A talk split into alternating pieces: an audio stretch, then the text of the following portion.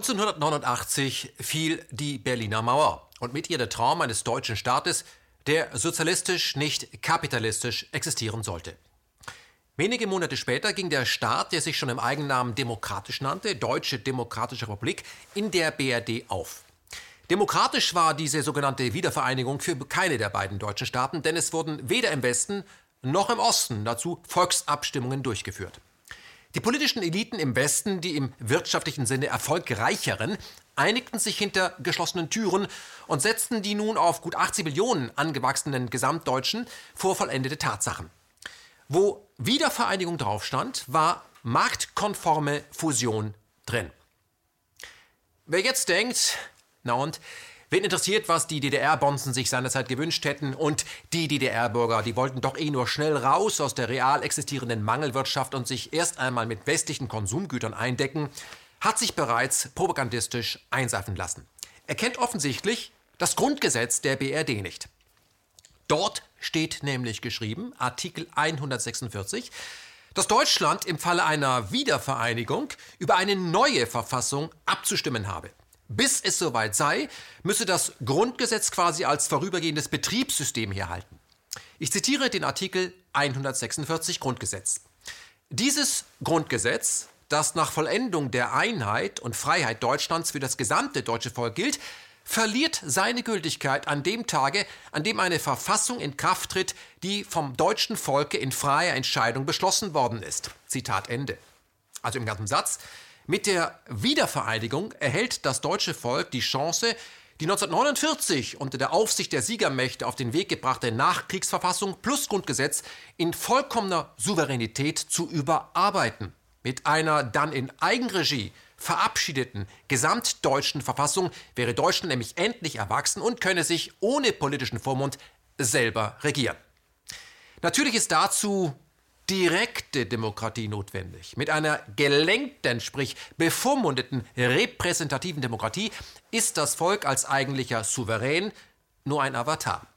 Solange das Volk nur aus einer Gruppe von ausgesuchten Parteimitgliedern wählen kann, ist man noch in der Übungsphase.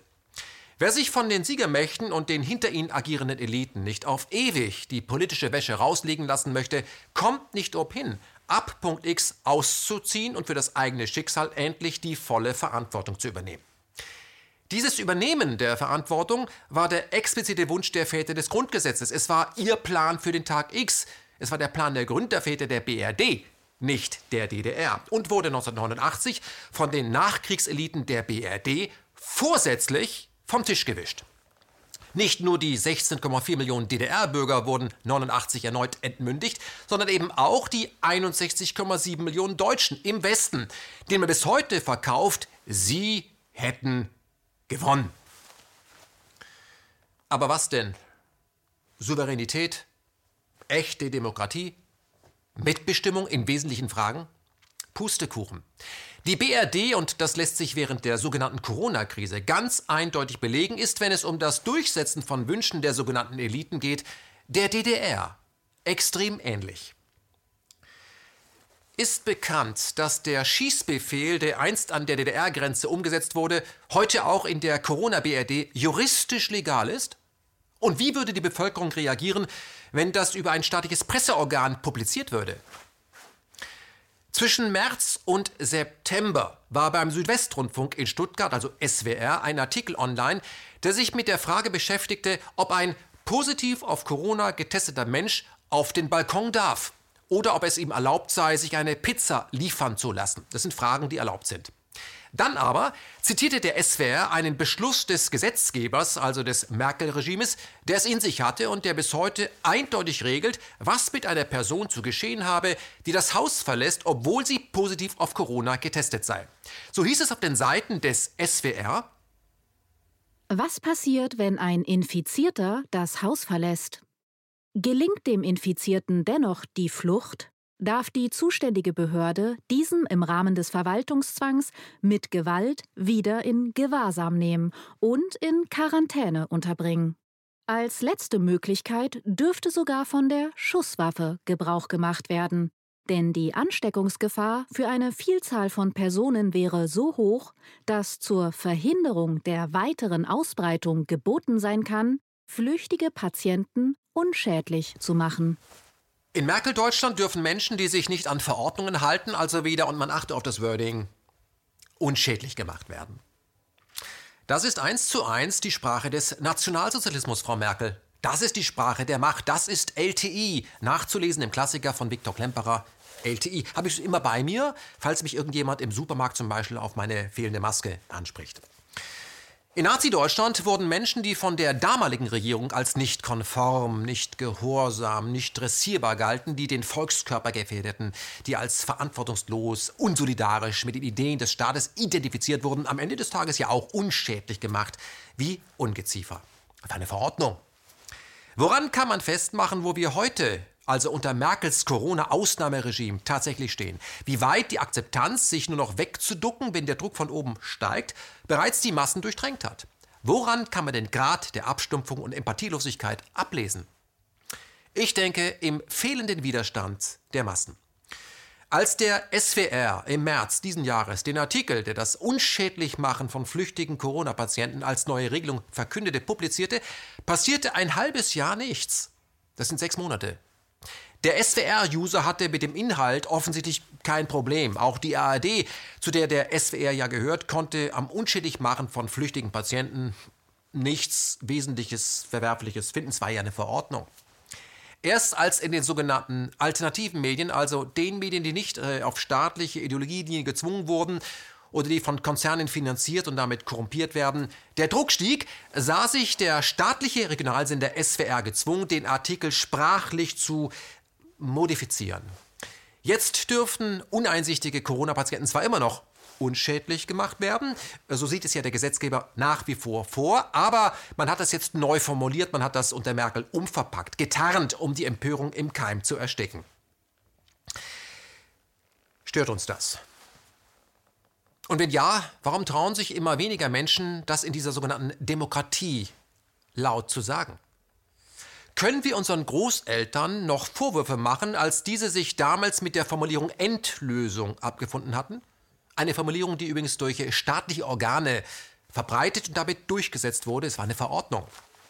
Was unterscheidet uns wirklich von unseren Vorfahren, wenn es wieder gefährlich wird, seine Meinung laut in der Öffentlichkeit zu sagen und wir begonnen haben, mitzuspielen, mitzumarschieren, mitzudenunzieren, wenn Maskenpflicht herrscht in Deutschland unter Angela Merkel.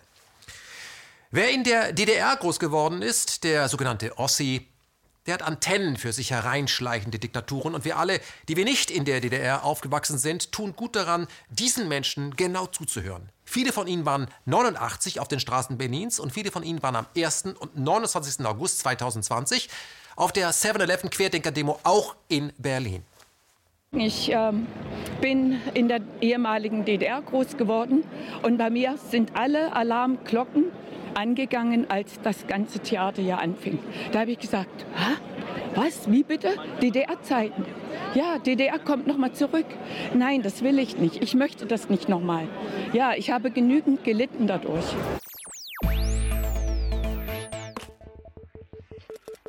Und damit herzlich willkommen zu meiner Lieblingssendung, zur 58. Ausgabe von MMM Me, Myself and Media.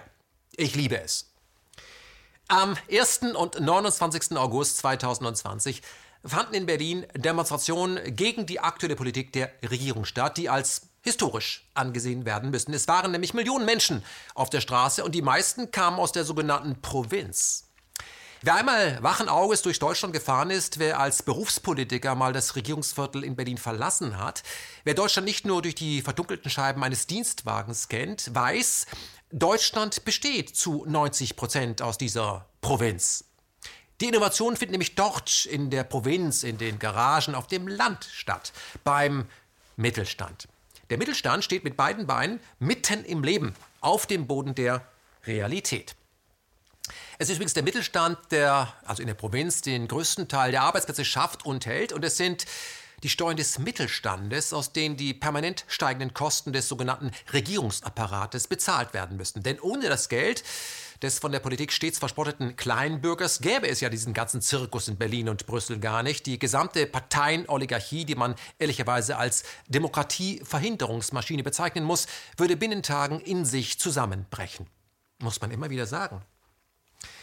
Daran hat Berlin natürlich kein Interesse und so wurden die Großkundgebungen am 1. und 29. August vor der eigenen Haustür bewusst kleingeschrieben, verunglimpft, dämonisiert und äh, von der vollkommen staatshörigen äh, Parteienpresse unter Feuer genommen. Am 1. August wurden aus mehreren hunderttausend Bürgern in der Presse 20.000 Corona-Leugner mit starkem Hang ins rechtsradikale Milieu. Und am 29.8. versuchte man schon im Vorfeld, die Kundgebungen zu verbieten. Als das durch den rot-rot-grünen Senat, das ist die SPD, das ist klar, aber auch die Grünen aber auch die Linken also das ist Rot-Rot-Grün. Als, als dieses Verbieten nicht gelang, da die Gerichte da nicht mitgespielt haben, wurden die Bürger an Ort X durch die Polizei auf Befehl von ganz oben eingekesselt und später dann sagen zu können, die Menschen hätten zu dicht gestanden, die hätten sich nicht an die Auflagen gehalten. Das alles unter Rot-Rot-Grün. Also die SPD ist klar, die Grünen und die Linken.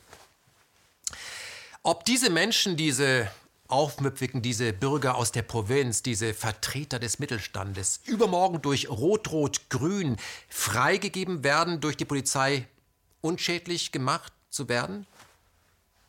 Also möglich ist inzwischen alles. Denn es geht dieser Parteienoligarchie, dieser Parteienoligarchie, die zwangsläufig in die Diktatur führt, es geht dieser Parteienoligarchie um den Machterhalt. Man lebt gut in der Blase, wäre da dieses Volk nicht. Das Volk, der Souverän, das stört ein bisschen und äh, das muss mit allen Mitteln von der Macht ferngehalten werden. Zu dieser Erkenntnis kam übrigens schon 1966 Karl Jaspers in seinem Buch Wohin treibt die Bundesrepublik? Eine fantastische Abrechnung aus dem Jahre 66.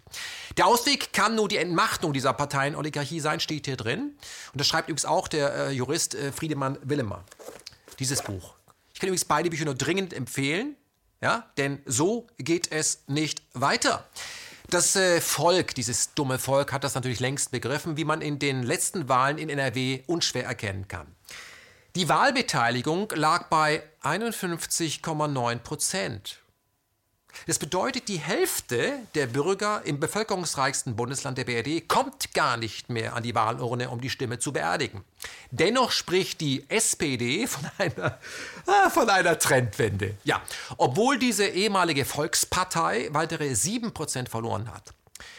Die Grünen, es ist eine Gruppe, die heute für jeden NATO-Krieg zu haben ist und aktuell offen zu Sanktionen gegen Russland bläst, hat sich knapp unter der SPD mit 20 Prozent eingeschossen. 20 Prozent von 51 Prozent, da kann ja von Akzeptanz an der Basis nicht mal im Ansatz die Rede sein. Aber das ist den Blasenpolitikern nicht egal. Sie bemerken es nicht.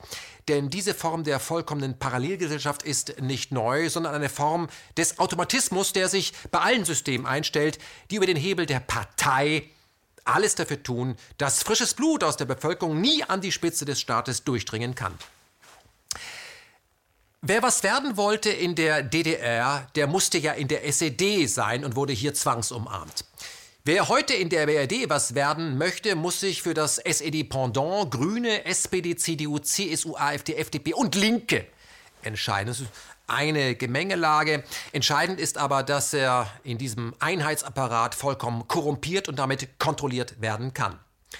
Wer echte Demokratie will, muss diese Parteienoligarchie loswerden, wie er die SED losgeworden ist. Wer heute noch ernsthaft glaubt, Veränderung wäre nur möglich über den Weg der Partei, muss sich die Frage stellen lassen, warum die DDR denn gegen die Wand gefahren ist, weil alle Entscheider, auch die, die wirklich etwas verändern wollten, die waren doch in der Partei. Die Partei, die hat immer... Der erklärte Corona-Ausnahmezustand, für den es medizinisch übrigens keine Berechtigung gibt, hat der repräsent-naiven Demokratie, wie ich sie nenne, die Maske vom Gesicht gerissen, indem er allen politischen Entscheidern, also allen, einen Maulkorb verpasst hat. Es existiert in der BRD 2020 keine Opposition mehr. Es existiert in Deutschland 2020 keine Opposition mehr. Alle Parteien sind in allen wesentlichen Punkten der Meinung der Regierung. Und zusammen ist man sich vor allem darin einig, dass das Volk in seine Schranken gewiesen gehört. Das Volk soll die Maske tragen, um die Fresse zu halten. Wer dem nicht entspricht, über den wird berichtet, anstatt ihn selber zu Wort kommen zu lassen. Was sagt denn das Volk eigentlich konkret, dass man es bei den großen Demonstrationen meidet wie der Teufel das Weihwasser? KenFM ist dieser Frage nachgegangen und war am 1. und 29. August mit mehreren Teams am Set und hat äh, Stunden an Material ins Netz gestellt. Über kenfm.de könnt ihr das alles sehen. Hier können nur sehr kleine Ausschnitte gezeigt werden, aber die sprechen Bände. Das Volk ist nämlich schlauer als seine Regierung. Die sogenannten Repräsentanten, die Volksvertreter, können euch, dem Volk, vor allem intellektuell nicht mehr folgen. Die Repräsentanten sind anders als ihr zu schlicht, weil die Luft in der Kuppel des Reichstages scheint Probleme mit der Zufuhr frischen Sauerstoffs zu haben. Auf der Straße dagegen weht ein frischer Wind. Der frische Wind des Wandels. Also hier ist mein Sohn und er leidet jeden Tag unter der Maske. Ja, er ist richtig depressiv deswegen. Und da ist mein Kleinster, der soll irgendwann geimpft werden. Und da ist meine Tochter, die ist 16 und die soll irgendwann auch mal zufrieden und frei leben dürfen, ohne dass ihr irgendein Penner Ängste macht. Ihr, best ihr bestimmt, was sie in ihre Venen pumpen soll und sie degeneriert. Nein, null. Eine letzte Frage. Es hieß, hier sind sehr viele rechte Nazis und verwirrte Menschen hier. Inwiefern hast du das heute wahrgenommen? Keine Ahnung, ich bin selber halber Jugoslawisch, spreche fließend Kroatisch. Ich finde hier jeden schön, finde hier jeden super. Ich habe keinen kein gemerkt, der irgendwie gegen irgendwas, irgendwie rechts oder sonst was. Ist doch lächerlich, bitte. Hört mal auf. Hier ist, es, hier ist das Abbild der gesamten Gesellschaft. Und das hat halt einfach das gesamte Spektrum. Und damit komme ich klar. Was sind das nur für gebildete Bürger? Die können damit leben. Also die können selbstständig denken, also selber und ständig. Die haben verstanden, dass Demokratie auch mit der Akzeptanz von Menschen zu tun hat, die die gleiche Demonstration wie man selber besuchen, sich aber dennoch in x Punkten von der eigenen Lebenseinstellung unterscheiden. Haben die verstanden. Aber wie soll man mit diesen Menschen umgehen? Zumal wenn sie als öffentliche Person gelten, zum Beispiel weil sie Teil der letzten noch nicht kontrollierten Presse sind, soll man sie unschädlich machen, Frau Merkel? Wirtschaftlich kaltstellen wie das zahllose Pressevertreter, hallo Taz. Also unterm Strich die Konkurrenz fordert und wie es Google als ziviler Arm der NSA umsetzt, indem so lange an der Algorithmusschraube gedreht wird, bis die Klicks in den Keller gehen. Soll man das so machen? Übrigens, trotz all dieser Maßnahmen, die sich, äh, wenn sie sich in China abspielen, bei uns an den Pranger gestellt werden, in Deutschland aber dann kein Thema sind, wenn sie die Konkurrenz daran hindern, Reichweite zu generieren. Trotz all dieser Maßnahmen hat KenFM bei den YouTube-Usern eine halbe Million User durchschlagen. Das heißt, wir haben inzwischen über 500.000 YouTube-Abonnenten. Danke! Natürlich müssen wir damit leben, dass YouTube, also Google, alles an Interviews löscht, was aktuell nicht in die Corona-Agenda passt. Aber wir sind inzwischen ja auch auf Telegram.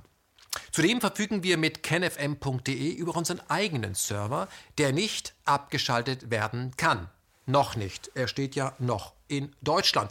Ich möchte darauf hinweisen, dass der Kollege Wernicke vom Rubicon einen eigenen Server versucht, mit unserer gemeinsamen Hilfe zu finanzieren. Und der steht dann im Ausland, im nicht-europäischen Ausland. Wir unterstützen das und auch wir werden irgendwann ins nicht-europäische Ausland umziehen müssen, damit wir in Deutschland noch Presse machen können.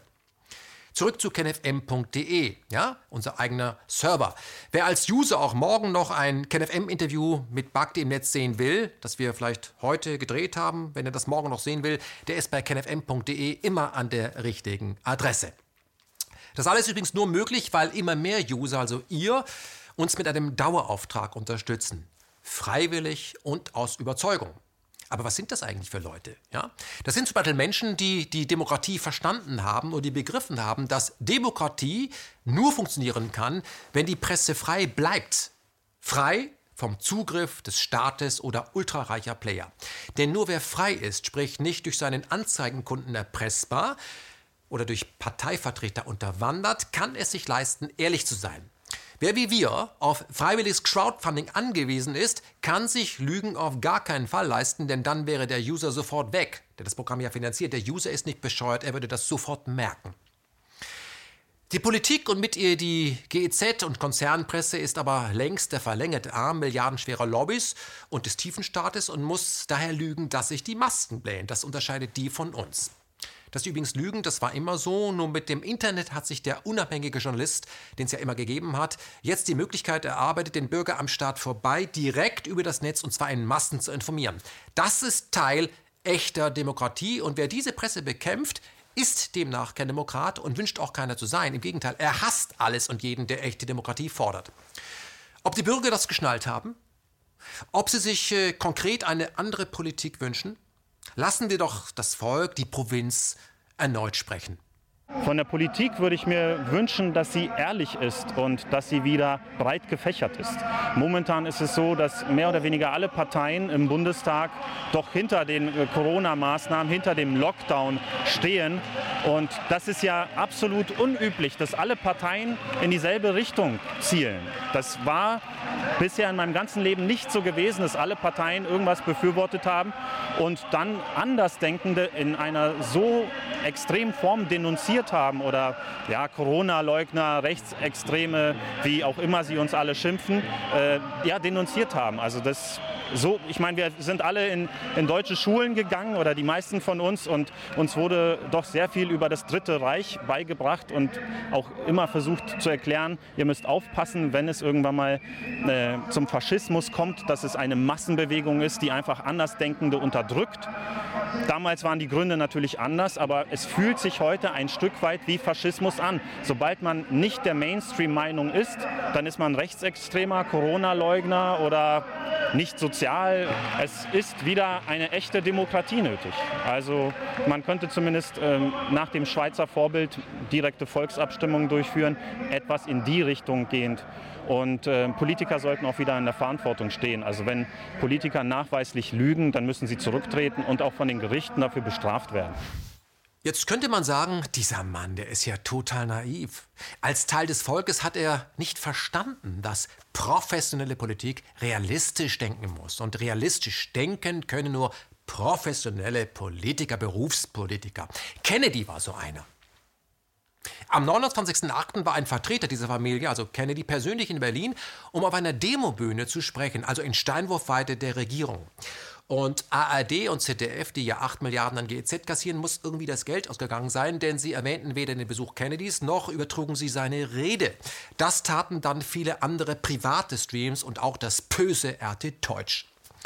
Es lohnt sich übrigens, die Rede komplett anzusehen oder Teile der Rede via KenFM. Nur was sagt denn der Herr Kennedy da über Corona zum Beispiel? Hat, hat er das wirklich so gesagt? Ja. Governments love pandemics. Regierungen lieben Pandemien. They love pandemics for the same reason they love war. Und die lieben sie aus den gleichen Gründen, wie sie den Krieg lieben. Because it gives them the ability to impose controls on the population that the population would otherwise never accept. Weil es sie in die Lage versetzt, Kontrollmechanismen zu installieren, die wir sonst niemals akzeptieren würden. Robert F. Kennedy Jr. brachte es am 29. August 2020 in den ersten Sätzen seiner Berlin-Rede auf den Punkt. Regierungen lieben den Ausnahmezustand, die Krise. Denn während dieses im Verhältnis nur kurzen Zeitabschnittes können sie demokratische Grundrechte, die über Jahrzehnte gegen den Willen der Eliten erstritten und erkämpft wurden, mit Blut bezahlt übrigens, um Dekaden zurückwerfen. Es geht im Kern auch bei Corona um das Zurückdrängen der Selbstbestimmung der Völker, um die Macht einiger weniger Oligarchen noch weiter zu vergrößern. Dass ausgerechnet Menschen, die sich bis heute für linke Denker halten, das im Zeitalter globalen, des globalen Zugriffs durch Ultrareiche nicht erkennen wollen, kann nur mit der Feststellung kommentiert werden, dumm trotz Marx. Diese Menschen nennt der Volksmund übrigens äh, zu Recht dumm Schwätzer. Alles, worüber Sie sich Gedanken machen können, sind die intellektuellen Ausdünstungen Dritter. Da ist nichts Eigenes, nichts Authentisches, nichts Selbsterlebtes oder Gelebtes. Diese Typen, vorwiegend aus dem Hochschulmilieu, können erst über den Trick der neuen digitalen Machthaber mittels Corona-Hype nach der Weltmacht zu greifen, schreiben, wenn Jahre später möglicherweise ein Piketty oder ein Chomsky ein Buch dazu veröffentlicht haben, über das sie dann in der Süddeutschen stolpern. Aber auch dieses Buch könnten sie höchstens zitieren, denn um wirklich zu verstehen, fehlt diesen intellektuellen Bücklingen das, was man Soul nennt. Hätten diese Menschen auch nur im Ansatz David Graeber verstanden, der neulich gestorben ist, rest in peace, wären sie spätestens dann auf die Barrikaden gegangen, als der gute Bill Gates in den Tagesthemen zur Primetime erklärte, die Welt könne erst zur Normalität übergehen, wenn wir, weil Bill spricht von sich immer in der Wir-Form, einen Impfstoff gegen Corona gefunden hätten. Im ganzen Satz, liebe Intellektuelle. Bill Gates bestimmt, wann der Ausnahmezustand beginnt, wie er definiert wird und vor allem wann er endet. Und die sich für belesen haltenden Bürger sind zu doof, um darin nicht die plumpeste Machtergreifung der Geschichte zu erkennen. Sie sind übrigens auch zu doof, um nach der Sommerpause, die vollkommen ohne Gates auskam, zu realisieren, dass die Gates Foundation aktuell eine Mega-Medienkampagne für den zweitreichsten Mann der Welt fährt. Gates ist wie aus dem Nichts plötzlich überall, auch in Deutschland, ein Leitartikel jagt den nächsten. Und unsere unsere Vorzeige-Intellektuellen sind darüber hinaus zu doof, um sich das Manager-Magazin zu kaufen. Denn dort hat sich die Pharma-Mafia neulich selber interviewt und klar eingeräumt, dass die sogenannte Corona-Krise zu einer Art Goldgeberstimmung in der eigenen Branche geführt hätte. Die bis dato nicht investierten Forschungsmilliarden kommen nämlich jetzt von uns, dem Steuerzahler, denn die Politik hat das so bestimmt, ohne uns zu fragen, versteht sich. Und die zu erwartenden Milliarden durch neue Patente landen dann in den Kassen der Aktionäre als Gewinnausschüttung. Damit der Rubel rollen kann, müssen Regierungen global den Impfstoff zu Fantasiepreisen natürlich auch kaufen und sicherstellen, dass die Bürger ihn auch nachfragen. Das ist ganz einfach. Wer sich nicht impfen lässt, hier herrscht doch keine Impfpflicht. Wer sich nicht impfen lässt, der verliert einen großen Teil seiner Grundrechte, zum Beispiel die Reisefreiheit. Und dieser Hebel, der funktioniert immer. Und wenn man sich die beiden Balken im Manager-Magazin, Ausgabe Juli, ansieht, lässt sich selbst für einen farbenblinden Intellektuellen feststellen, dass der untere Balken, der untere ist immer der unter dem oberen, dass der untere Balken deutlich länger ist als der obere. Habt ihr das? Messt das mal aus. Ja? Und das geht übrigens schon seit Jahren so.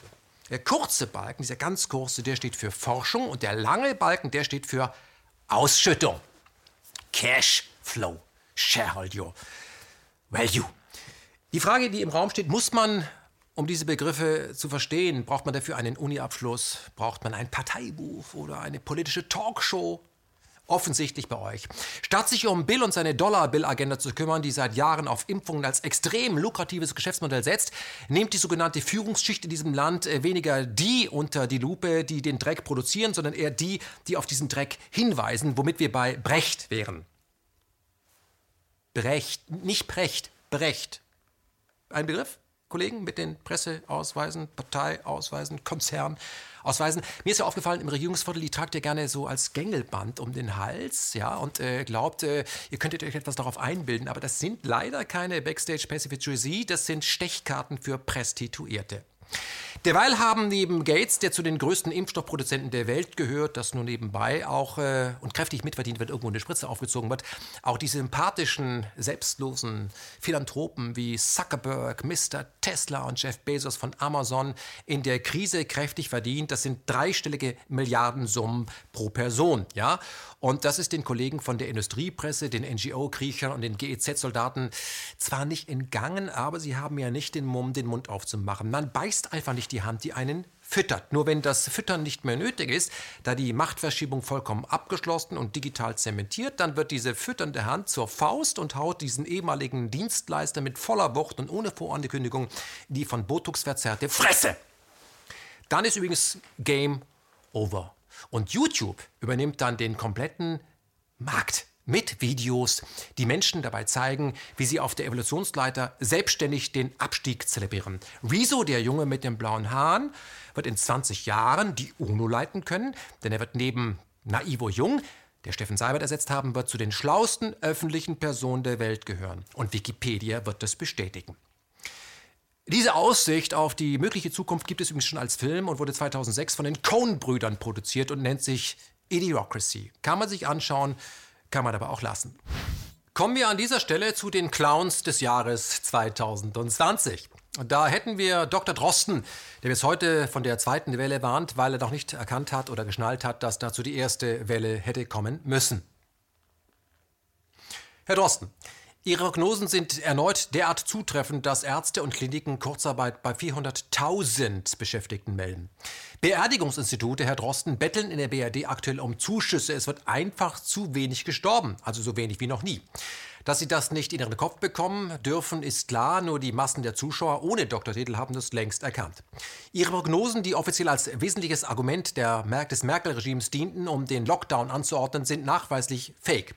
Als die Pandemie bereits ihren Zenit überschritten hatte, wurde in der BRD die Maskenpflicht angeordnet. Das geht übrigens aus den Zahlen des RKIs äh, hervor. Genauso gut könnten Sie einem Schiffbrüchigen, der sich alleine ans Ufer gerettet hat, mit Schwimmweste erneut auf offener See aussetzen. Wer würde etwas davon haben? Nun, nur der, der das Schiff bereitstellt, um diesen Menschen erneut zu einem Schiffbrüchigen zu machen und die Hersteller von Schwimmwesten, die ab sofort jeder Staat für jeden Bürger kaufen muss, auch wenn es sich um einen Tuareg aus der Sahara handelt. Und wer als Tuareg sein Zelt verlässt, darf das in Zukunft nur nur noch mit der neuen Schwimmweste, die das äh, Drosten-Sicherheitssiegel trägt. Und nachts leuchtet, wenn der Turek auf seinem Kamel übernachten muss, da die zweite Welle vor der Tür steht. ich sehe das Bild. An dieser Stelle gibt es noch Volksvertreter mit funktionierendem Hirn.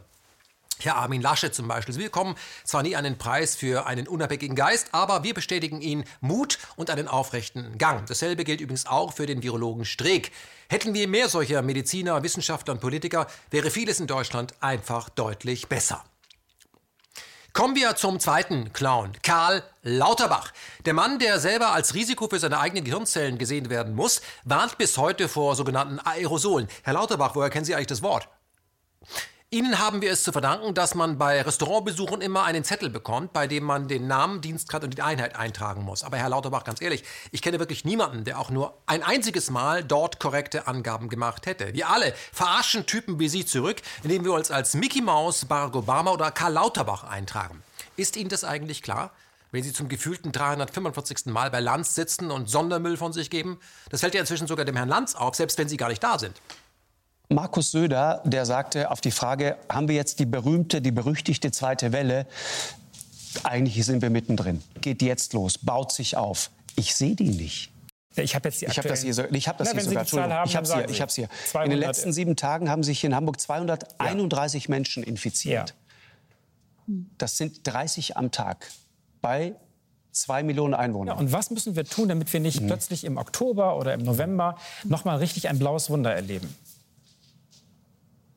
Der Satz, ne, den habe ich so und so ähnlich und in vielen Varianten habe ich den so häufig gehört. Und nur mal zur Erinnerung, das, weil ich frage mich immer, woher kommt diese große Skepsis, die es da teilweise mittlerweile wirklich gibt. Das ist doch gefährlich. Also wir haben im April, weiß ich noch, Ostern, haben wir die Leute gewarnt, haben gesagt, pass auf, nach den Osterferien wird es schwierig. Dann kam Pfingsten, dann kamen die Reiserückkehrer, dann haben wir plötzlich die Schulen geöffnet und haben gesagt, jetzt könnte es wirklich schwierig werden, müssen wir im Blick haben. Jetzt haben wir die Situation mit den geschlossenen Räumen, jetzt erleben wir möglicherweise unser blaues Wunder. Nein, ich, ich Aber will wir, mal einmal wir haben sagen, 230 Infizierte in Hamburg ja, im Moment. Den müssen Sie erst mal treffen. Die Leute gehen nicht zu Massenevents. Ich meine, äh, was sehen wir da auf dem Foto? Das, ja, aber äh, selbst dieses Massenevent hat ja, hat ja offensichtlich nichts ausgelöst.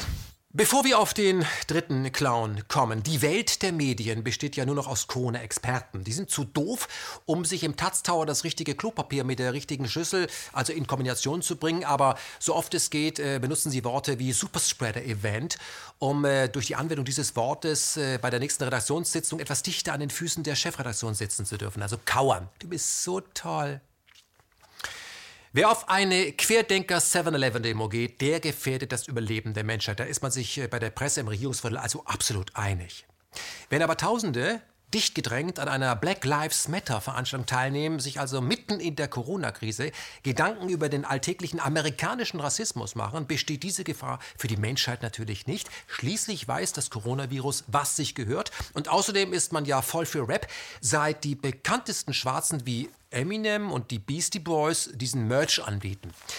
Flair oder Farid Bang findet man jetzt nicht so geil, weil die rappen Deutsch und das geht natürlich gar nicht, weil man ist schließlich anti-deutsch und äh, hat Zahnarzteltern in Süddeutschland, die einem jeden Monat mit einem Barscheck Cash aus Rüstungsaktien finanzieren, damit man in der Hausbesetzer-Szene weiter das Bier ausgeben kann und total spendabel ist und echt anti.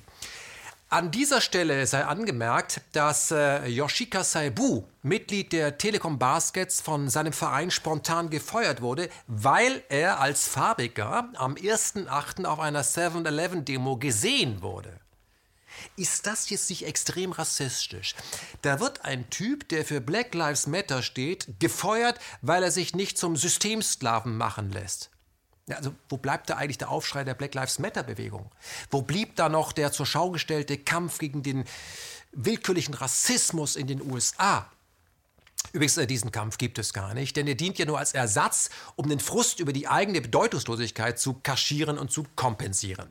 Diese Leute würden übrigens äh, morgen mich ja, äh, in ein Corona-Lager bringen, wenn das vom gesellschaftlichen Klima gedeckt würde und wenn man dafür bei Instagram Fame abgreifen würde. Ich habe den Post gesehen. Darauf hat der Jepsen-Regel, haben wir sofort gesperrt bei Twitter.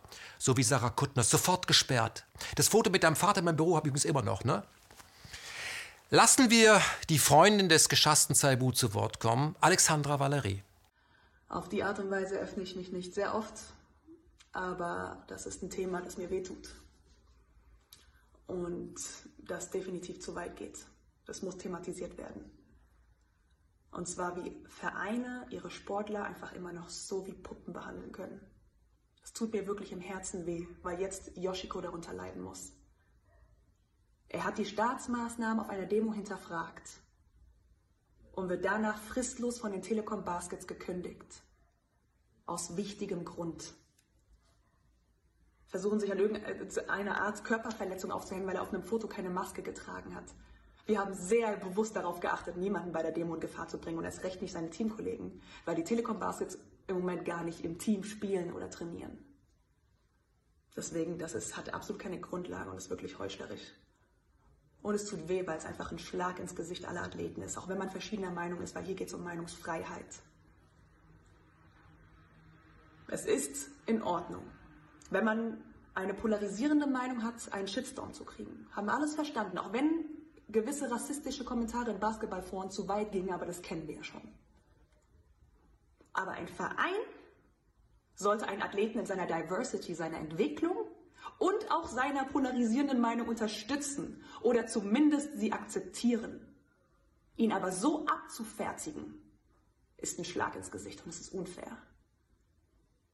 Es ist krass. Und ich hätte nicht gedacht, dass das im Jahr 2020 noch passieren kann.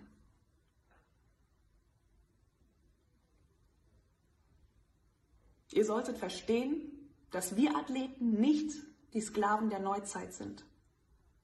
Aber ihr macht uns gerade dazu.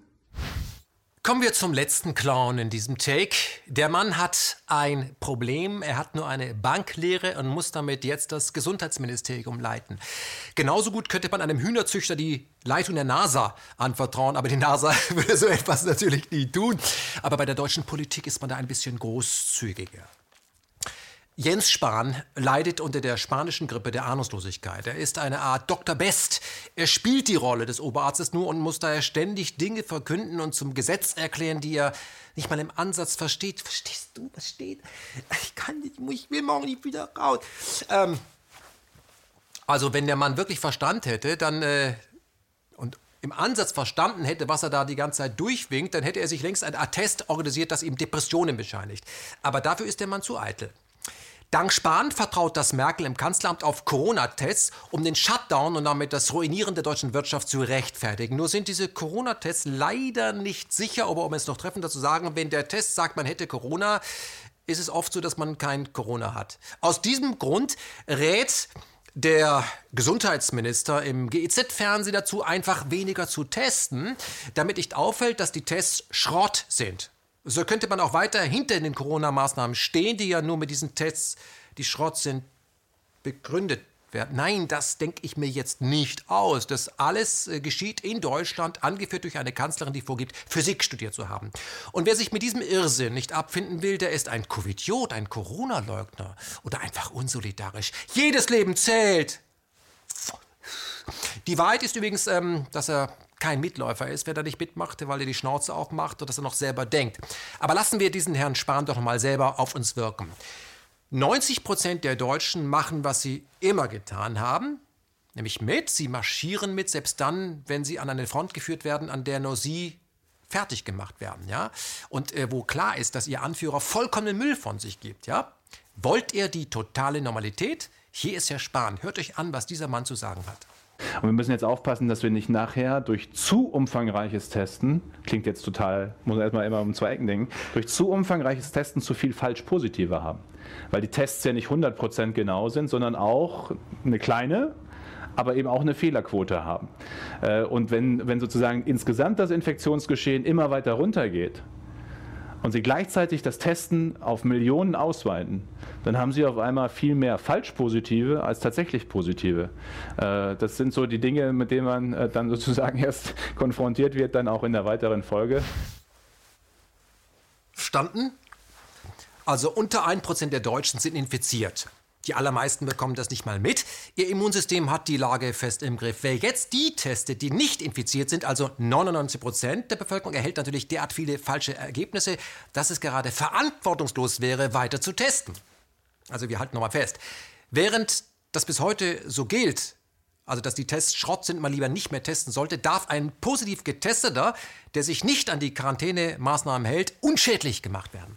Wie viele Gehirnzellen, Herr Spahn, müssen eigentlich bei Ihnen schon unschädlich sein, dass Sie sich daran halten und vor allem, dass die meisten Deutschen sich daran halten, also sich von Leuten wie Ihnen vertreten lassen?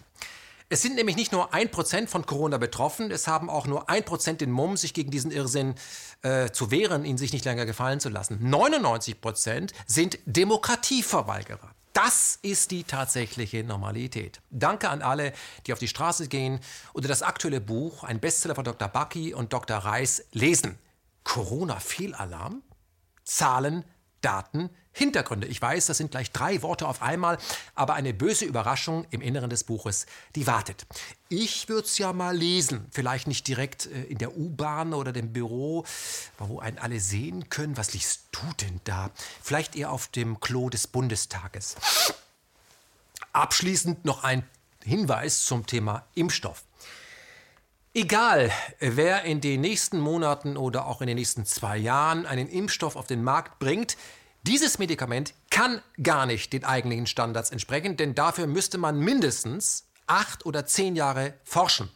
Als neulich die Russen, also Anfang August, ja, und für den Westen völlig überraschend, einen Impfstoff präsentierten und ankündigten, diesen in naher Zukunft vor allem freiwillig und auch noch umsonst anbieten zu wollen, wurden sie von der Westpresse verhöhnt. Murks aus Moskau war da natürlich zu lesen. Klar, die Westpresse wird von der Westpharma-Mafia querfinanziert und das Problem ist nur, dass unser Impfstoff, also von dieser Westpharma-Mafia, noch nicht einmal es in die Erprobung schafft. Da gibt es nämlich schwere Nebenwirkungen.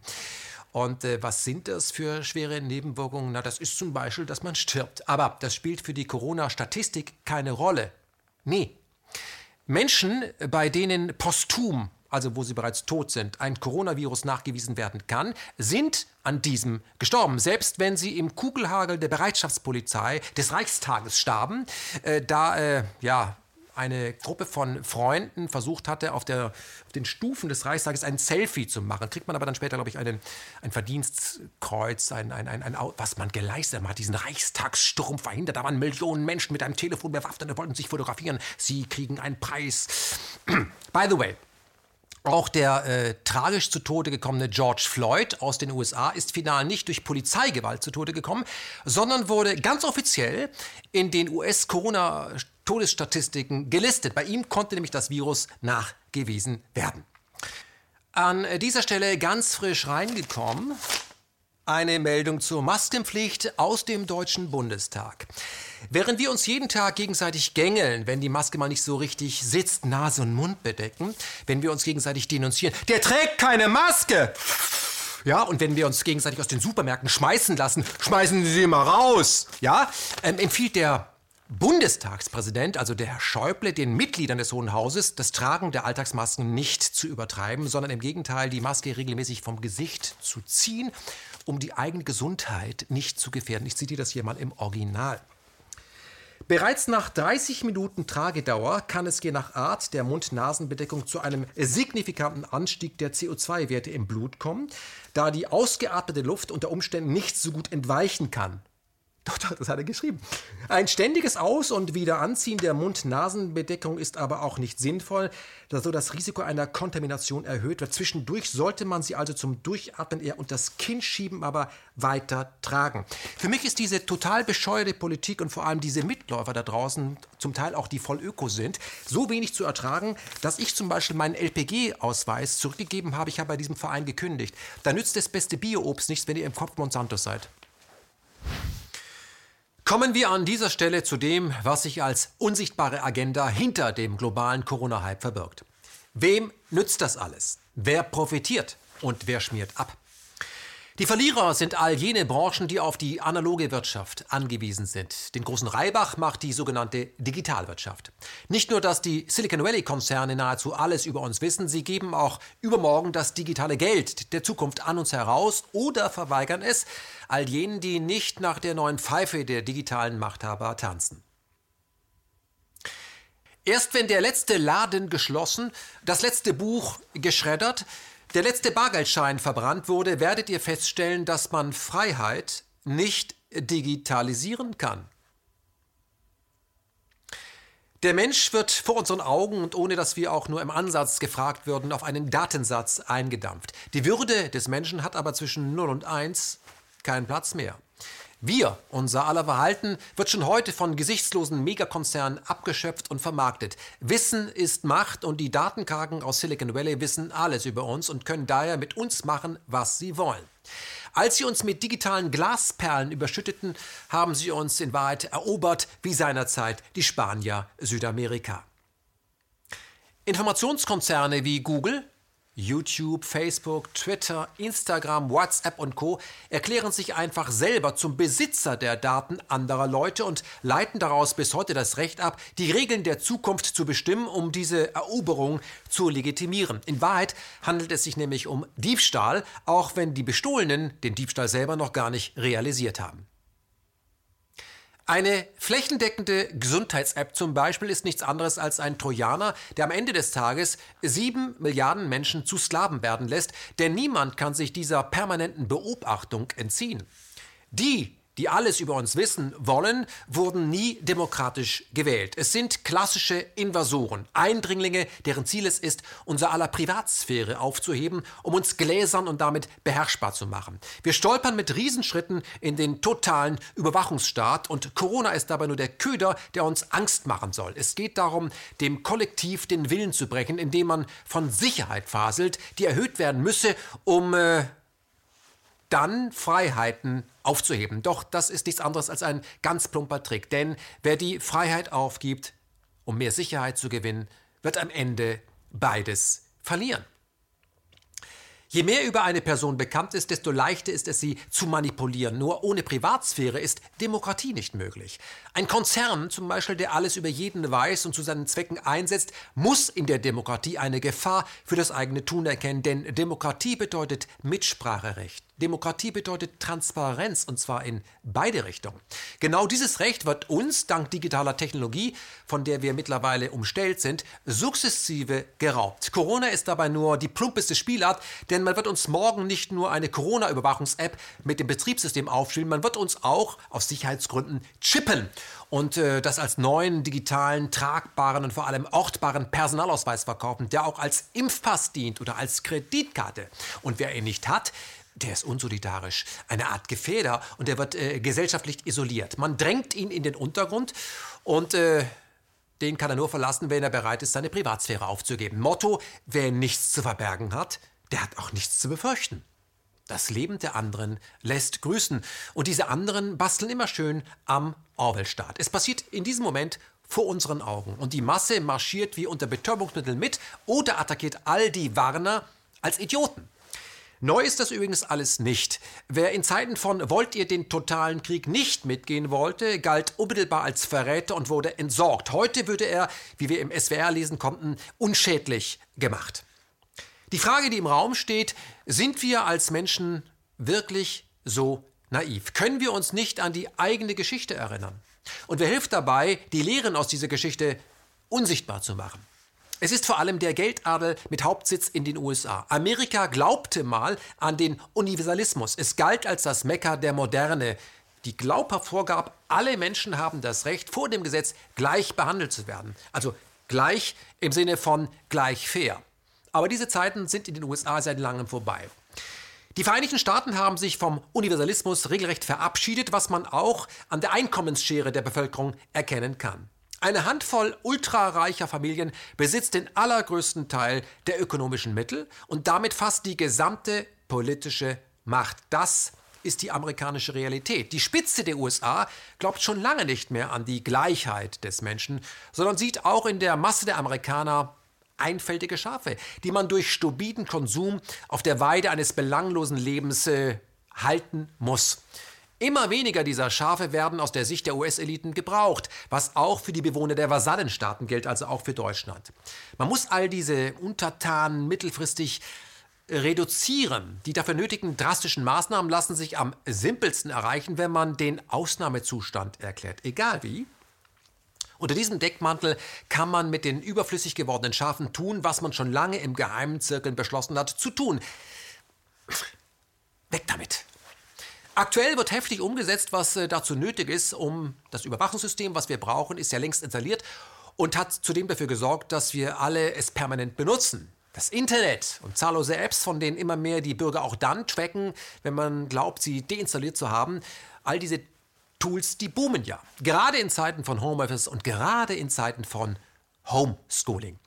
Und was die NSA nicht darf oder ausführen kann, übernimmt längst die von der NSA geförderte digitale Privatwirtschaft. Denn zwischen Google und Facebook zum Beispiel und dem Pentagon existiert eine Art Revolving Door Politik, also Drehtürpolitik. Man tauscht Personal, denn man hat dieselben Interessen.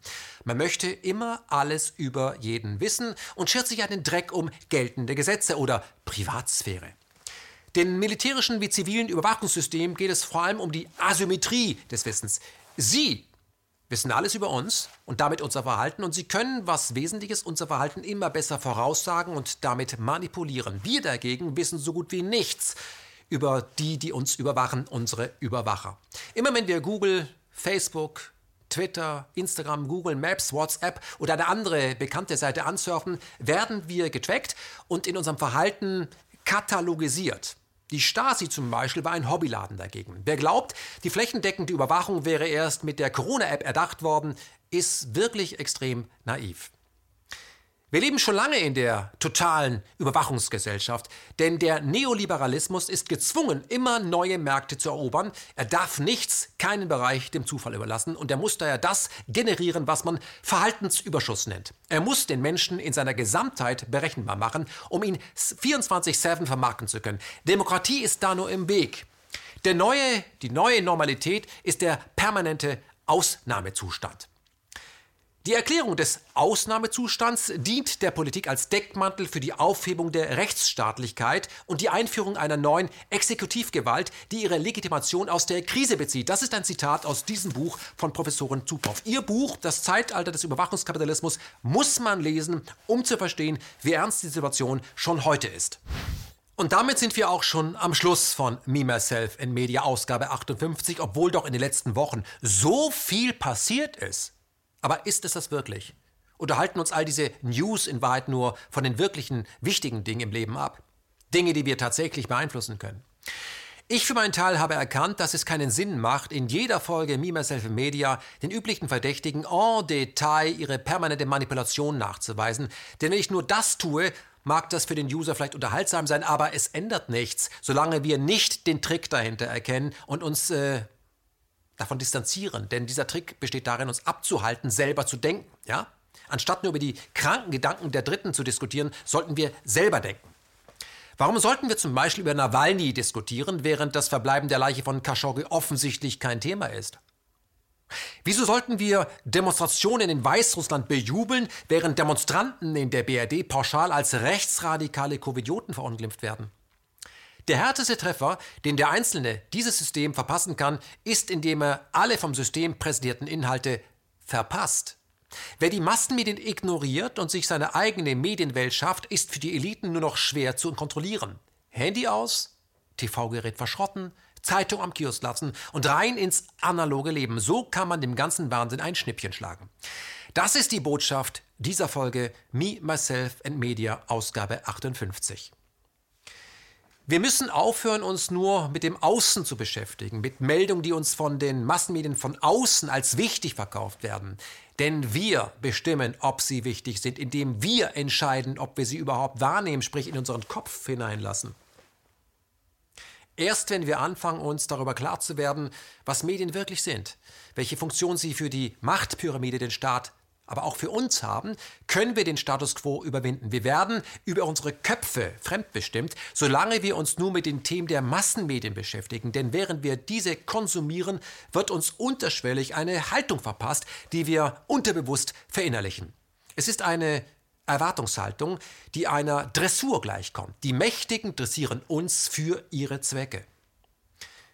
Medien, vor allem Massenmedien, dienen der Kontrolle des Einzelnen und der Massen durch Synchronisation. Man sollte es treffender Gleichschaltung nennen. Die Medienmacher kennen die natürlichen Effekte des sich selbst einstellenden Herdentriebes besser als die meisten von uns. Da hier ihr eigentlicher Fokus liegt, also ihre Absicht, diesen Effekt zu aktivieren, sind sie klar im Vorteil, wenn es darum geht, ihre Interessen gegen unsere durchzusetzen.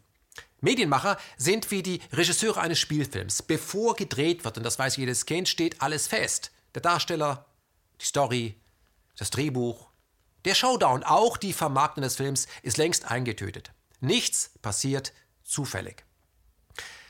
Der Zuschauer akzeptiert das unterbewusst, wenn er ins Kino geht. Er fühlt sich nicht von den Darstellern belogen, weil sie Personen im Film vortäuschen. Im Gegenteil, der Zuschauer ist sauer, wenn der Darsteller sein Handwerk nicht wirklich beherrscht, wenn er also nicht so gut vorgeben kann, Person X zu sein. Kino dient der Unterhaltung, der Ablenkung. Demokratie, wie wir sie kennen, auch.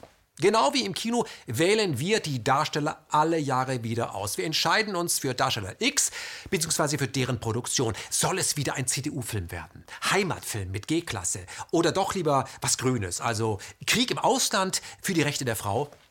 Und wir bezahlen wie beim Kino für diese Form der Unterhaltung, weil Darsteller im Kino Dinge tun dürfen, die uns verboten sind. Zum Beispiel Rache, sehen wir das dann auch noch besonders gern. Der Schauspieler tut, was wir auch gerne tun würden, und wenn er damit durchkommt, feiern wir diesen Darsteller für das, was er eben dort tut. Wir werden zu Fans und wissen, dass Darsteller X und Regisseur Y unsere geheimsten Gedanken und Wünsche bedient. Politik arbeitet ähnlich. Sie handelt und wir wir schauen zu, egal was Politik auch macht.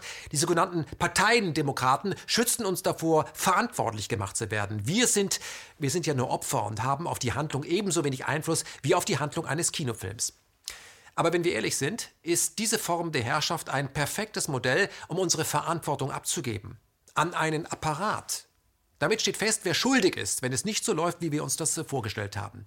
Die Menschen an der Spitze des Apparates, die sind an allem schuld, aber wir haben sie akzeptiert. Noch wichtiger für uns ist es aber, wer von sich behaupten kann, also absolut unschuldig zu sein, nämlich wir. Wir sind schließlich zu Zuschauern verdammt worden. Nur ist das wirklich so? Zwingt uns wirklich jemand, uns von der repräsentativen Demokratie zu Zuschauern degradieren zu lassen? Oder sind es nicht eher wir selber, also die Massen, die diesen sedierenden Köder bereitwillig schlucken, weil wir uns vor echter Verantwortung drücken? Und wenn wir ganz ehrlich sind, lautet die Antwort bei den meisten von uns ja. Erst wenn wir diese Wahrheit akzeptieren, wenn wir ins Auge sehen und selber mehr Verantwortung übernehmen, können wir diese Form der Machtausübung durchbrechen. Ein wesentlicher Schritt ist dabei, weniger Medien zu konsumieren, denn die Meldungen lenken uns von eben dieser Aufgabe ab. Meldungen im 15-Minuten-Takt halten uns auf Trab, indem sie uns suggerieren, sie wären wichtig, aber das sind sie nur für den Absender. Und diese Wichtigkeit besteht eben weniger in der Meldung selber, sondern eher in der Tatsache, dass jede Meldung vor allem der Synchronisation der Massen dient. Marshall McLuhan hat dazu schon vor Jahren dieses wegweisende Buch geschrieben, Das Medium ist die Message. Medien sind ein Hamsterrad und sollen uns auf Trab halten. Welche konkrete Nachricht das bewerkstelligt, ist dabei vollkommen unerheblich. Hauptsache, wir gehorchen, lassen uns emotional unter Druck setzen und Corona zeigt aktuell, wie gedrillt, also dressiert wir längst sind. Wir denunzieren uns gegenseitig und haben akzeptiert, dass eine sogenannte Expertenregierung uns auf unbestimmte Zeit herumkommandieren und gängeln kann.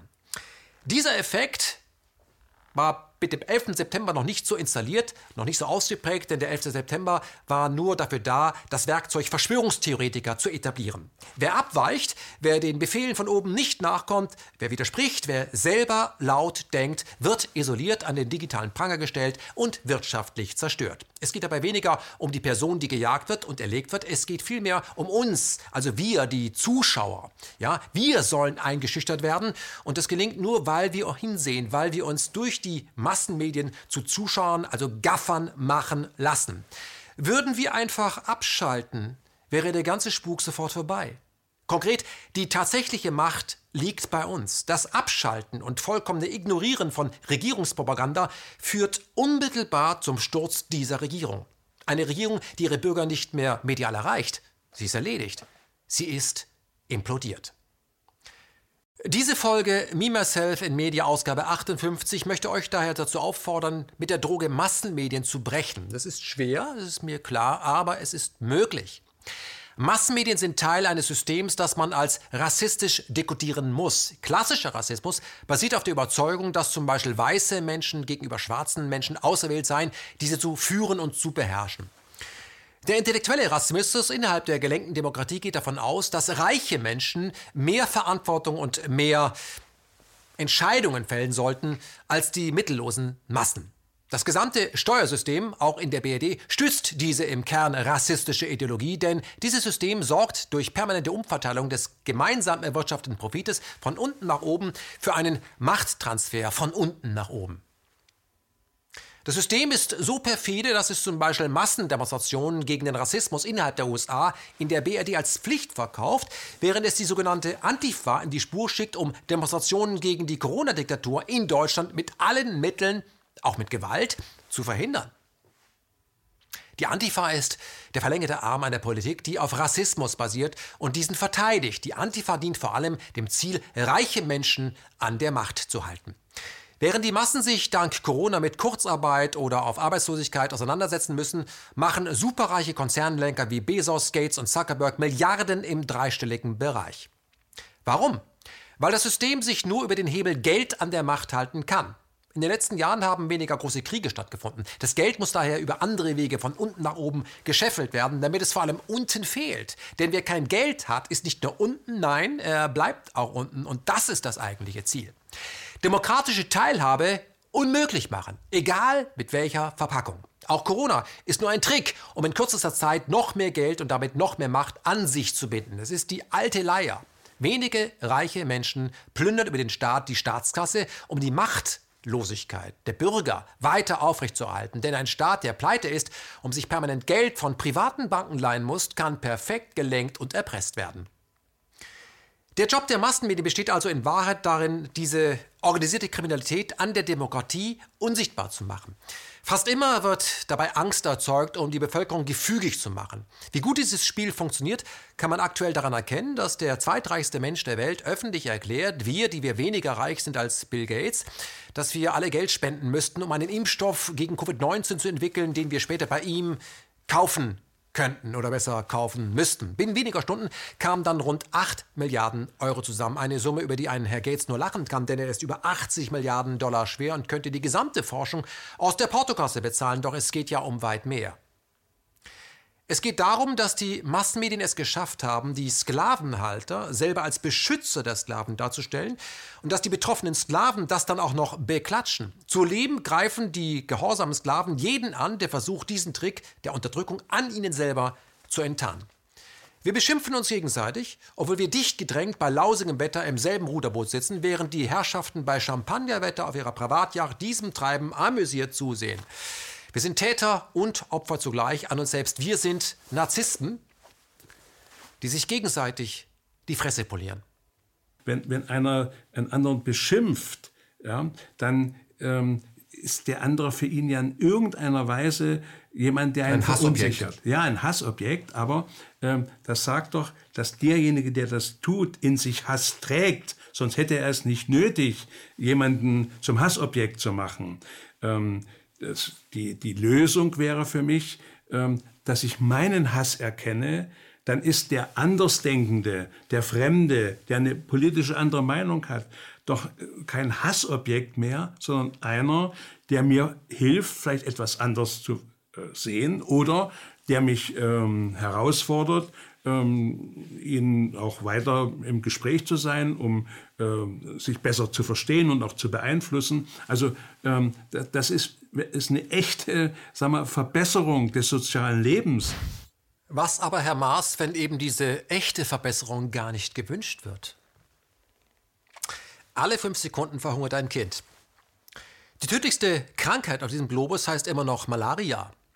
Wurde je auch nur ansatzweise so viel unternommen, um Malaria oder schlicht Hunger in den Griff zu bekommen, es zu bekämpfen? Die Antwort lautet nein.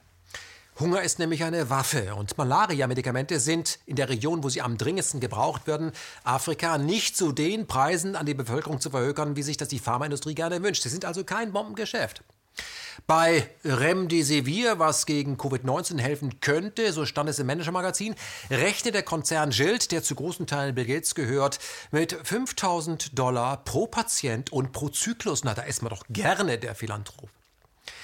Was wir unter dem Label Corona im Moment erleben, ist eine weitere Machtergreifung, wie sie mit dem 11. September bereits äh, im ersten Schritt stattgefunden hat. Step by Step teilen sich die Finanzoligarchen die Welt untereinander auf. Wenn zum Schluss das Bargeld abgeschafft wird und man die Corona-Bewegungs-App verpflichtend installiert hat, ist der Orwell-Staat realisiert. Und die Massenmedien werden uns das als neue Normalität verkaufen und den Bürger anhalten, jeden zu melden, der auch nur kritisch denkt. Und wie gut das schon heute funktioniert, sehen wir jeden Tag. Menschen lieben es zu gehorchen und äh, sich unentwegt das Gehirn waschen zu lassen. Wie heißt es in der Dokumentation I'm Not Your Negro über die USA? Wir lassen uns hier also in den Vereinigten Staaten täuschen, weil wir in Zahlen denken. Wir brauchen keine Zahlen, wir brauchen Leidenschaft. Ich sage, in Deutschland lassen wir uns täuschen, weil wir an das Delegieren von persönlicher Verantwortung glauben. Wir brauchen aber keine Experten, wir brauchen individuelle Wahrhaftigkeit. Den meisten von uns geht es um ihre private Sicherheit, um ihr privaten Profit. Ihr eigentliches Ziel ist nicht die Machtpyramide der Geldelite zum Einsturz zu bringen, sondern sich näher an deren Spitze heranzurobben, heranzubücken. Das geht aber nur durch Treten nach unten und durch das Verinnerlichen medialer Lügen. Nur wer bereit ist, seine Menschlichkeit zu verraten, kann auf dem Weg nach oben über die Leichen gehen, die er selber unten hinterlassen hat. Unser System, unser Mediensystem hat die Lüge zur täglichen Wahrheit gemacht. Wer ihr entkommen will, darf diese Droge nicht mehr ohne Schutzmaßnahmen konsumieren. Es gilt, sich stets darüber klar zu werden, dass der Konsum von Massenmedien wie der Besuch in einem defekten AKW ist. Man wird sukzessive verstrahlt. Nicht alles, dem man ins Auge blickt, lässt sich verändern, aber nichts kann verändert werden, solange man ihm nicht ins Auge blickt. Medien helfen uns dabei, uns mit unserer eigenen Passivität zu blenden. Wir sind Mittäter durch Gehorsam. Wir sind speziell als Deutsche bis heute der Überzeugung, wir hätten nach Adolf das Recht auf eine Führung, die uns nicht wieder ins moralische Abseits führen dürfe. Darum gehorchen wir schon wieder oder noch immer den Massenmedien. Nur waren es damals eben auch schon Massenmedien, die uns als Individuen kollektiv ins Verderben geführt haben, also unsere Großeltern.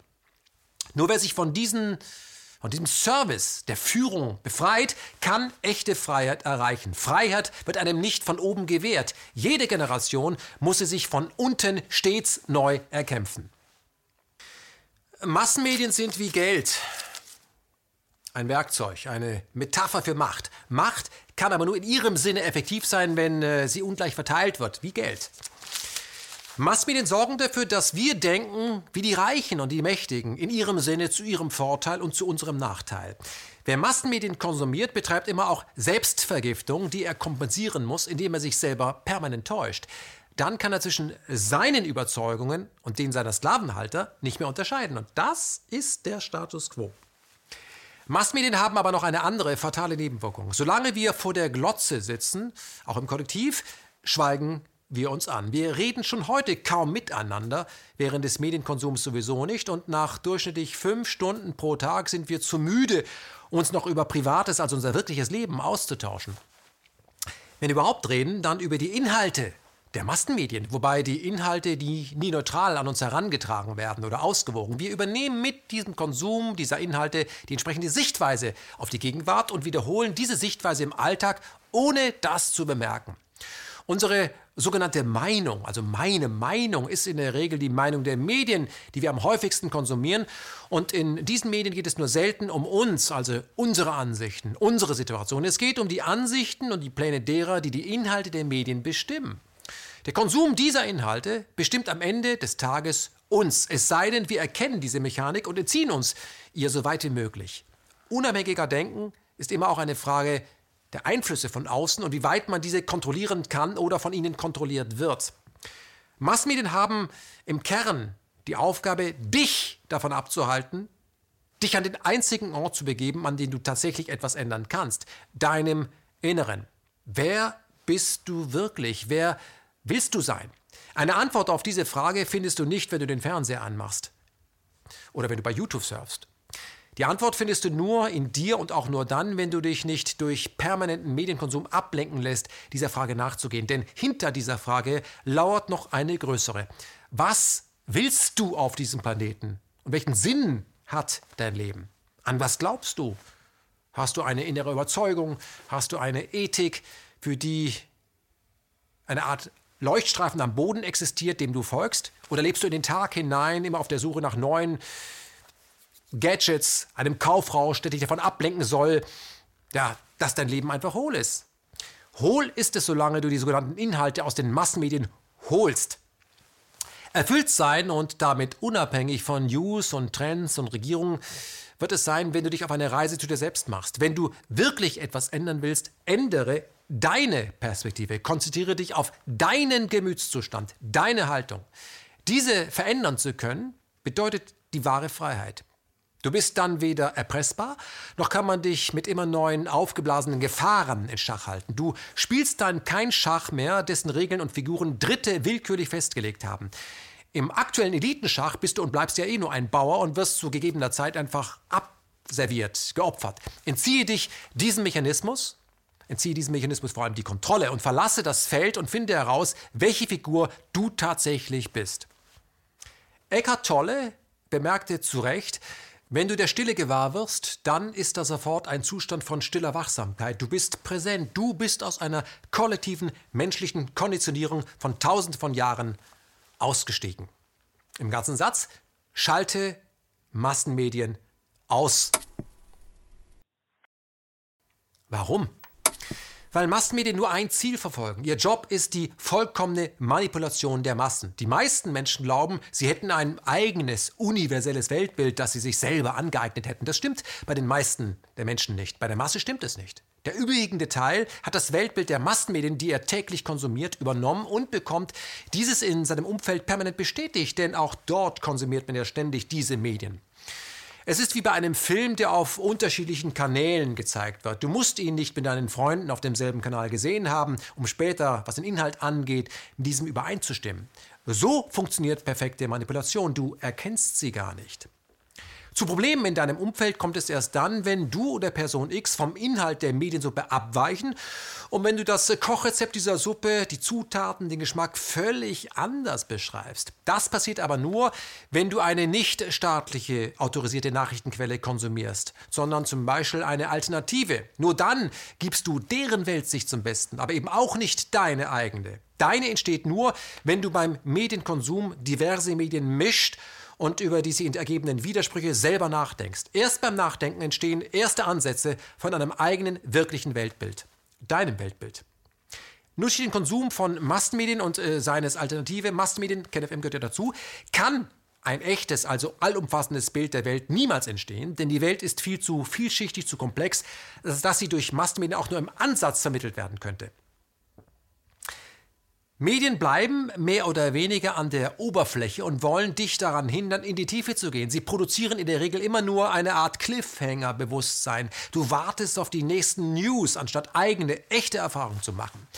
Wie man dich zu Narren hält und das ist gar nicht so schwer, kannst du, wie schon in dieser Folge MMM angerissen, an der Darstellung zweier Großdemonstrationen in Berlin erkennen, aus der jüngsten Vergangenheit. Einmal trafen sich Tausende, um gegen Rassismus zu demonstrieren. Auslöser war der bei einer Festnahme in den USA getötete afroamerikanische George Floyd, der von einem weißen Polizisten erstickt worden war. Es ging also um einen toten Schwarzen auf einem anderen Kontinent, der mitten in der Corona-Zeit spontan tausende Menschen nicht nur in Berlin dazu brachte, sich auf Massendemonstrationen dagegen zu empören. Der Protest entstand offiziell spontan und war natürlich nicht breit und verdeckt organisiert, denn nach Wochen des Ausnahmezustandes in der BRD hatten die Bürger aller Köln nur einen Gedanken. Wie geht es den Schwarzen in Amerika? Nicht etwa, wie geht es mir in der Corona-Zeit in Deutschland? Das war einfach zu abstrakt, richtig? Und die Berichterstattung der Massenmedien trug diese Story natürlich mit. Da spielt es keine Rolle, dass während der Black Lives Matter Demonstration tausende dicht gedrängter Menschen den Corona-Mindestabstand ja gar nicht einhalten konnten. Egal. Sie trugen Maske, aber was doch wesentlicher war, sie lenkten vom Corona-Wahnsinn ab. Also waren diese Demonstrationen durch die Bank positiv dargestellt. Bevor wir nochmal auf eine andere Großdemonstration kommen, nämlich die vom 1. August, die sich explizit für das Ende der Corona-Maßnahmen aussprach, möchte ich darauf hinweisen, dass der erste schwarze Präsident in den USA, Barack Obama, einen einsamen Rekord hält. Kein anderer weißer Präsident vor ihm hatte an jedem einzelnen Tag seiner Präsidentschaft einen Krieg geführt, also ein Kapitalverbrechen organisiert. Obama schickte auch jede Menge schwarzer GIs in insgesamt sieben Länder, um dort mit Blei für die neue oder besser alte Weltordnung zu sorgen. Im ganzen Satz, nachdem die Schwarzen in den USA 400 Jahre als Nigger bezeichnet und behandelt wurden, also als Untermenschen, schickte der erste schwarze Präsident auch jede Menge Nigger, ausschließlich in muslimische Staaten, um die Einwohner dort wie Nigger zu behandeln. Wo war da eigentlich Black Lives Matter? Barack Obama hat das Erbe von Martin Luther King, Malcolm X und James Arthur Baldwin verraten und kein Farbiger in Deutschland hat dagegen eine Demo organisiert. Ob das alles Zufall ist? Nun zu Berlin. Glaubt man den äh, Massenmedien, waren am 1. und am 29. August nur Spinner, Corona-Leugner, Reichsbürger und Verschwörungstheoretiker auf den Straßen, dicht gedrängt und ohne Maske und vor allem kritisch gegenüber dem Staat, der Impfallianz und der internationalen Pharmamafia, die über die Massenmedien Werbung für das eigene Programm macht und die Massenmedien so kontrolliert. Entsprechend sah dann auch die Berichterstattung in den Massenmedien aus. Die nackte Wahrheit aber ist, die meisten Bürger der BRD waren weder bei den Black Lives Matter Demos noch bei den Anti-Corona-Demos. Alles, was Sie später über die jeweilige Veranstaltung glauben zu wissen, wurde Ihnen von diesen Massenmedien angedreht. So einfach ist das. Oder um es nochmal etwas einfacher zu formulieren, wenn du selber nicht dabei warst, weißt du in Wahrheit gar nichts. Du musst glauben und wirst früher oder später daran glauben müssen, wenn der Transformationsprozess, nämlich das Ende der Demokratieansätze, abgeschlossen sein wird. Und daran wird heftig gearbeitet. Um das zu verhindern, gibt es nur einen Weg. Meide Massenmedien, denn sie wollen dich nur einschläfern und für dumm verkaufen. Sie wollen dich dumm halten. Gehe auf die Straße und sei präsent und laut, bis in Deutschland endlich die direkte Demokratie eingeführt wurde und gehe der entscheidenden Frage nach, wer bist du selber? Welche Aufgabe hast du auf diesem Planeten? Ich glaube, du bist aus freien Stücken hier. Du hast dein Leben aktiv gebucht und jetzt heißt es, es auch aktiv zu leben. Sei du selbst, sonst ist es ein anderer. Kümmere dich um deine Familie, um deine Freunde und lass dir nicht einreden, ein Markenartikel könne beides ersetzen. Geh tanzen, ohne Substanzen und wende Humor als Waffe gegen die Obrigkeit an. Humor hilft dabei, seine Angst zu überwinden. Du musst keine Angst vor deinem Leben haben. Dein Leben freut sich auf dich, wenn du es lebst. Lebe es. Das war sie auch schon, die 58. Ausgabe von Me, Myself and Media. Ob es eine 59. geben kann, das weiß ich ehrlich gesagt nicht, denn es muss für mich einen triftigen Grund geben, mich wieder über Monate mit dem zu beschäftigen, was ich nur noch als Medienmüll bezeichne. Ich weiß, dass Me, Myself and Media für viele von euch da draußen eine Art Western mit Überlänge ist. Auf diesen Western freuen sie sich, setzen sich aufs Sofa mit Chips und Cola und genießen das Ganze. Ja, man freut sich auf Ken Jebsen, der stellvertretend für einen selber den da oben mal so richtig die Meinung geigt. Danach geht man dann aber ins Bett, um morgen wieder pünktlich an dem System mitzuschrauben, an dem wir alle nur leiden. Ich ertrage diese erlernte Hilflosigkeit des Publikums nur noch dann, wenn ich auf der Straße, also auf der Straße, einen deutlichen Zuwachs erkennen kann. Ja? Denn diese Dauerniedrigung, die kann man sich nicht länger gefallen lassen. Und wenn das so ist, möchte ich dem nicht zusehen, ja? Ich bin nämlich nicht die Medikamentenausgabe, sondern ein freier Journalist, der ab Punkt X aufhört, sich mit Beiträgen an sein Publikum zu wenden, wenn dieses Publikum diese Beiträge gar nicht versteht, da es sich nicht äh, in ausreichender Zahl erhebt. Und zwar auf der Straße. Wir leben im Westen und ganz speziell in Deutschland immer noch in einem amerikanischen System. Und dieses System kommt nicht ohne Nigger aus. Ich wähle dieses abschätzige Wort ganz bewusst und meine damit uns alle. Ein Nigger war in den Augen seines äh, Besitzers, seines Sklavenhalters nie ein Mensch, sondern immer nur ein Mittel zum Zweck, eine Sache, die verbraucht werden kann. Und jeder von uns ist in diesem neoliberalen System eine Sache, die verbraucht werden kann und verbraucht wird. Wir sind, egal welche Hautfarbe, nur etwas wert, wenn wir reich sind und nicht auf Lohnarbeit angewiesen. Wer immer zur Arbeit gehen muss, um über den nächsten Monat zu kommen, ist ein Nigger. Und damit ist Amerika überall dort, wo Menschen so gegängelt werden können. Die Frage, die wir uns also stellen müssen, ist simpel. Was ist das für ein System, das auf Neger angewiesen ist, obwohl es uns allen die Freiheit schenken könnte? Was stimmt mit diesen Sklavenhaltern nicht? Und vor allem, was ist bei uns verkehrt gelaufen? Dass wohl, obwohl wir 99 Prozent sind, immer noch bei diesen 1 Prozent darum betteln, uns nicht weiter wie Nigger zu behandeln. Dieses Land, dieses System, dieser Planet geht nicht an den Sklavenhaltern zugrunde, sondern an der Haltung der Sklaven zu sich selber. Mein Name ist Ken Jebsen und meine Zielgruppe bleibt der Mensch. Und ein Mensch ist äh, daran zu erkennen, dass er frei ist. Oder wenn er nicht frei ist, dass er sich befreit. Oder wenn er feststellt, dass er sich nicht alleine befreien kann, dass er sich mit anderen Menschen zusammenschließt, um den Sklavenhalter im Außen, aber eben auch den Unterdrücker in sich selbst vom Hof zu jagen. Ein Mensch übernimmt Verantwortung für sich selbst. Er bettelt nicht. Und er bettelt vor allem nicht um direkte Demokratie. Er errichtet sie. I can't be a pessimist because I'm alive. To be a pessimist means that you have agreed that human life is an academic matter. So I'm forced to be an optimist. I'm forced to believe that we can survive whatever we must survive. But the Negro in this country, the future of the Negro in this country is precisely as bright or as dark as the future of the country. It is entirely up to the American people and our representatives. It is entirely up to the American people whether or not they're going to face and deal with and embrace this stranger whom they've maligned so long. What white people have to do is try to find out in their own hearts why it was necessary to have a nigger in the first place. Because I'm not a nigger. I'm a man. But if you think I'm a nigger, it means you need him. The question you've got to ask yourself, the white population of this country has got to ask itself, North and South, because it's one country, and for a Negro, there is no difference in the North and the South. There's just you know, a difference in the way they, in a way they castrate you. But that's, but the fact of the castration is the American fact. If I'm not the nigger here, and you invented him, you, the white people, invented him, and you got to find out why. And the future of the country depends on that, whether or not it's able to ask that question.